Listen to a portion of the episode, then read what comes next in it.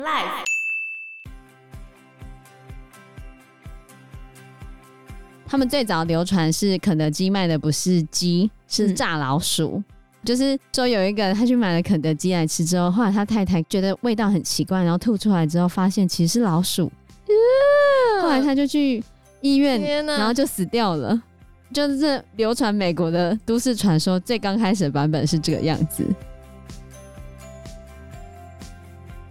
Hello，大家好，我是 Joe，我是 Fana，我是 Anna。因为生长激素非常贵，现在白肉鸡的批发价根本没那么贵，所以几乎不用什么生长激素，反而要多花钱。在第二个跟鸡肉有关的，就是吃鸡会比较容易性早熟。对。对，听过很多次这个，这个的确是常听到，但这是假的，假的啊。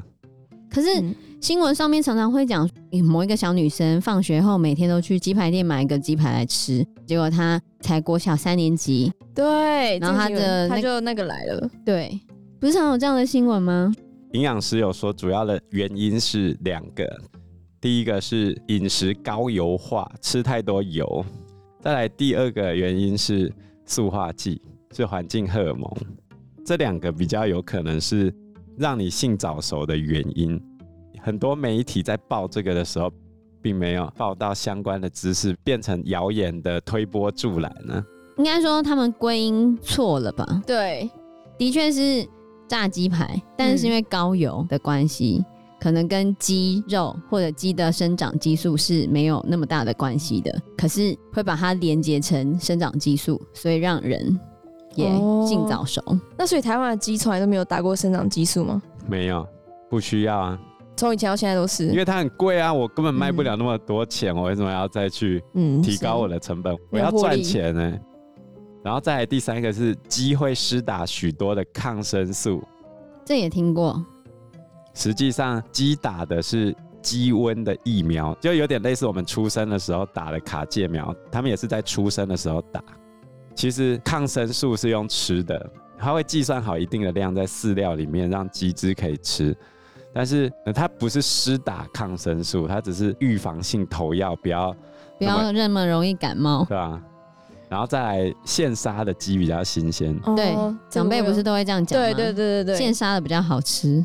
其实现杀的细菌含量比较高，真的比冷藏冷冻肉的细菌含量多了百倍到千倍之间。那口感上真的有比较好吗？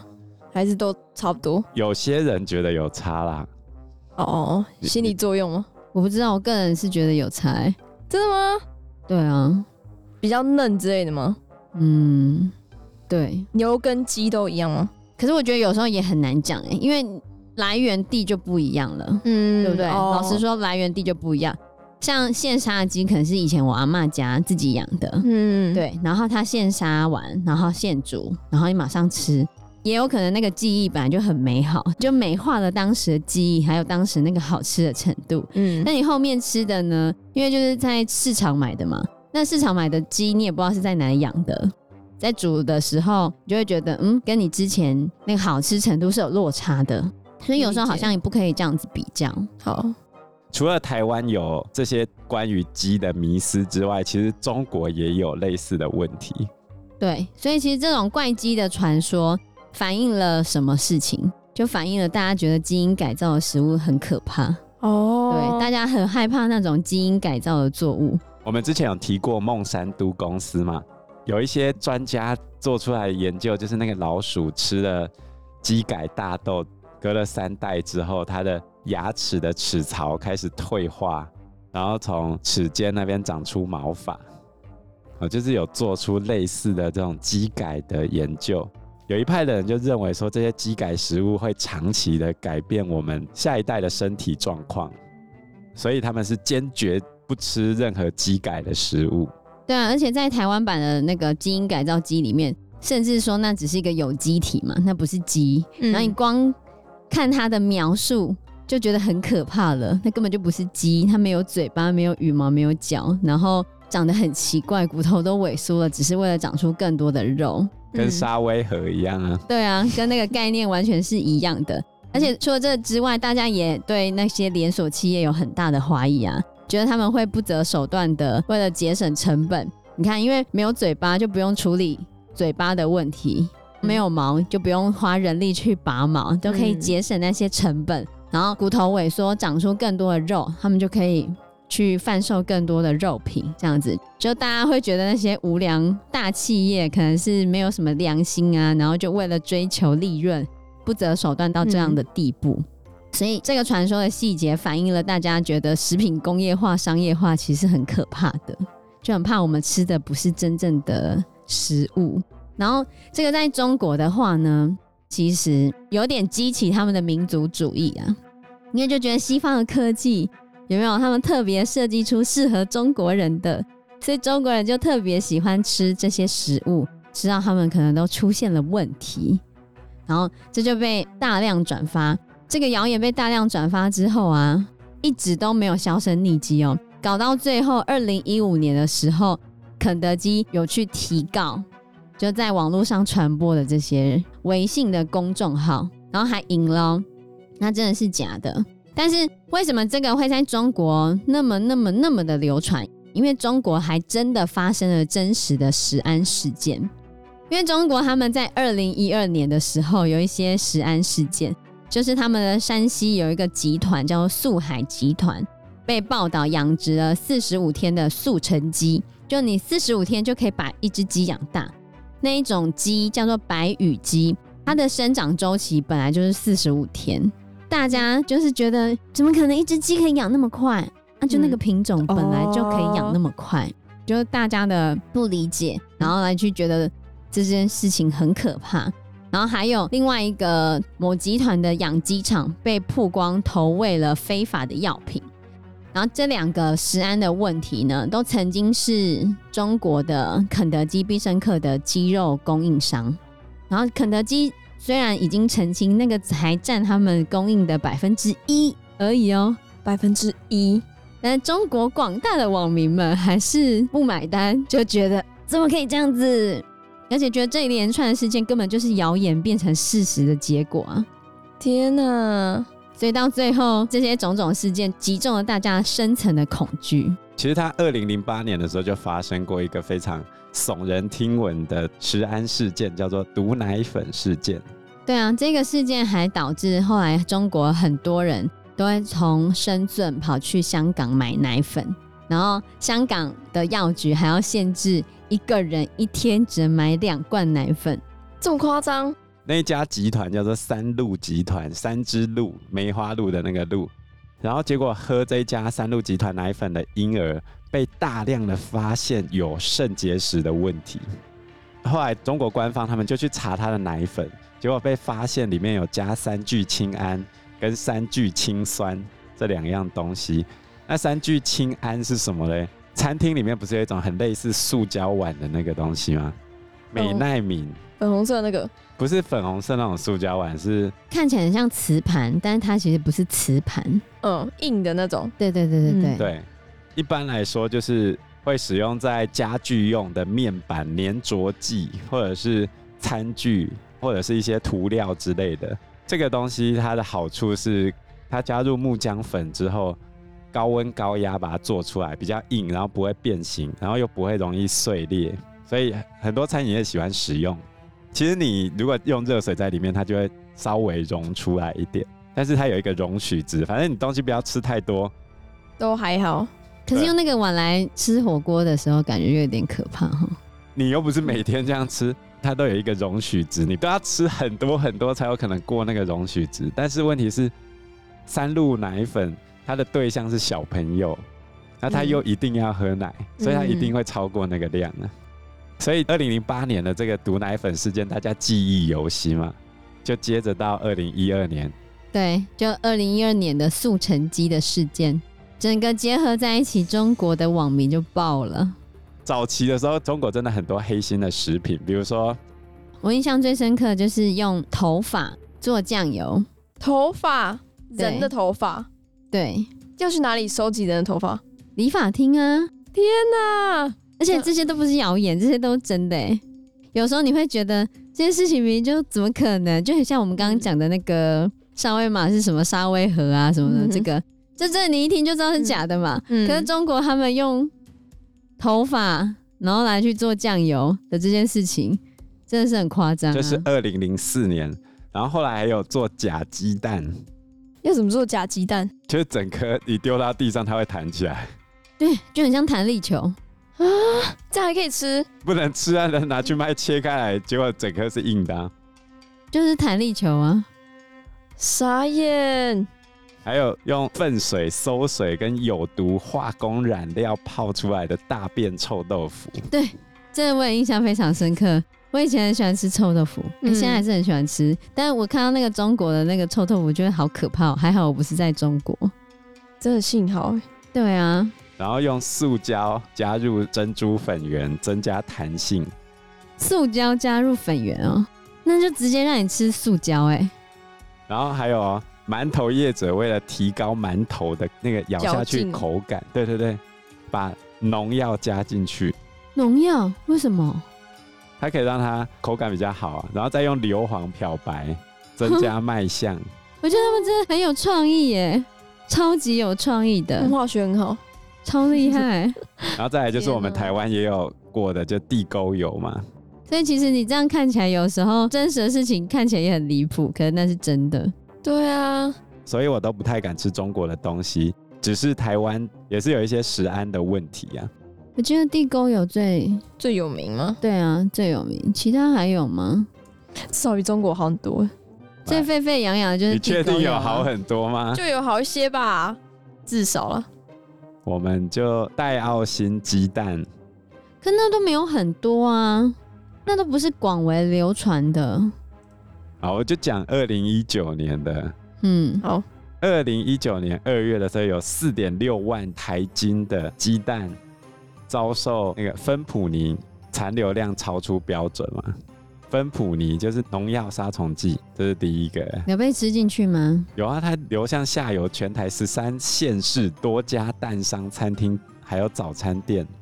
那如果一个人偶尔吃一颗，应该还好了。然后再来还有黑心调味粉，它用工业级的碳酸镁来取代食品级的碳酸镁，然后混。胡椒粉、胡椒盐、咖喱粉，这我好像有印象。然后再来是馊水油。可是我有听过一个说法，说那个地沟油很厉害，你看它可以把这些东西都用到你验不出来，代表就是他们的科学或者是什么，他们回收技术已经到达一定厉害的程度了。还有起云剂啊，对对对对，起云剂，起云剂是什么？就之前在做饮料的时候要放那个什么起云剂。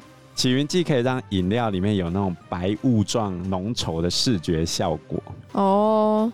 结果有上游的原料厂商用廉价的工业用塑化剂来取代起云剂哦，所以那一阵子才会说你喝太多饮料的时候会导致性器官长不大。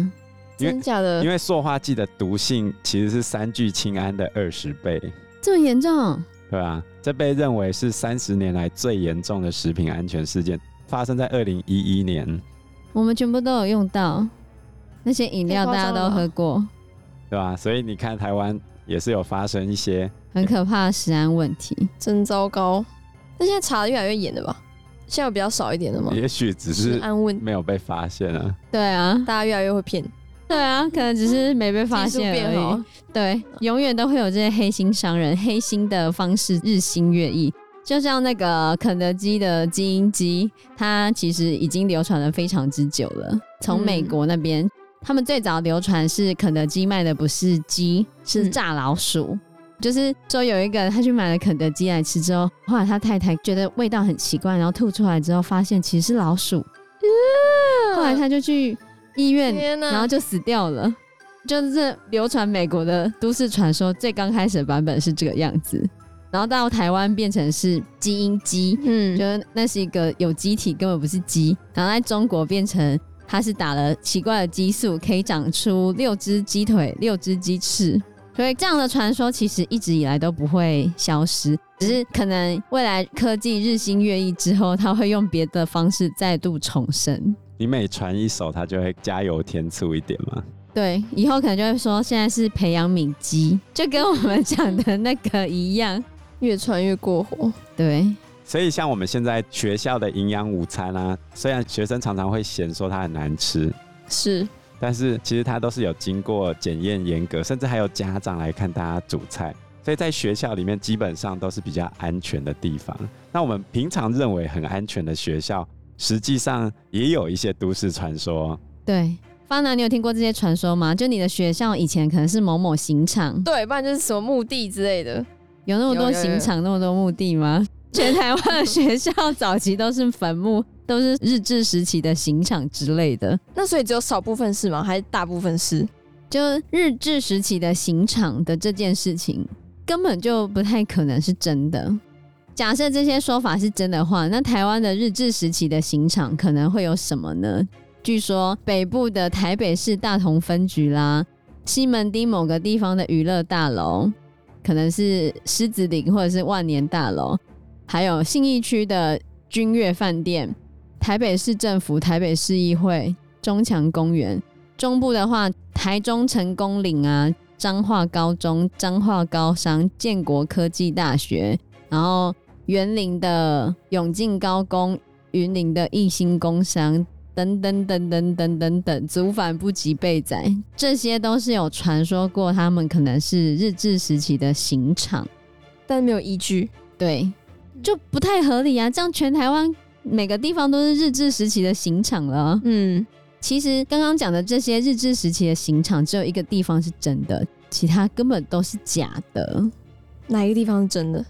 只有台南刑务所是真的。也就是现在台南的那个星光三月哦，就那个地方真的对，就那个地方真的是日治时期的刑场，其他根本就都不是，都是乱传的，对，都是乱传。而且像我刚刚讲的台北的君悦饭店就很惨，他们其实一直以来都被说是日治时期的刑场，网络上有非常多的流传，甚至君悦饭店还被国际订房网站评为全球十大猛鬼饭店之一。原因就是网络上流传说它以前是日治时期的刑场，但其实根本就是假的。对啊，那根本就不是啊。然后君悦饭店因为不堪其扰，然后还有整理日治时期的地图，希望可以就是 洗清这件事，对对，洗清这件事情，然后证明君悦饭店在日治时期其实只是军工厂的仓库，跟刑场一点关系都没有。而且你如果找日治时期的地图啊。当时君悦饭店那一带就真的是仓库啊，根本就没有刑场。对啊，根本就跟刑场一点关系都没有。那一开始为什么会被说是刑场？哦，可能是报纸的关系，因为在一九九五年君悦饭店当时还叫做凯悦饭店的时候，联合报有一个报道就写说，凯越的基地在日治时期是一块犯人行刑的不毛之地，然后就从此传开，对，被报纸害了。从此之后，他就一直被流传。他是一九九零年落成的，然后君悦饭店已经在二零二零年结束营业了。可是，在他营业的三十年生涯中，从一九九五年有这个报道嘛，然后这个报道就跟着他跟了二十五年。天啊！对，一直到它结束营业，大家还是觉得君悦饭店那边以前是日治时期的刑场。那所以大家就因为这件事情，然后就不去了吗？也没有不去，但是就是一直记得这件事。对，你还在国际订房网被评为是猛鬼饭店，那也太……天啊，超冤枉哎！对啊，因为时间关系，我们这一集节目就到这边喽。谢谢大家，谢谢大家，谢谢大家，拜拜，拜拜，拜拜。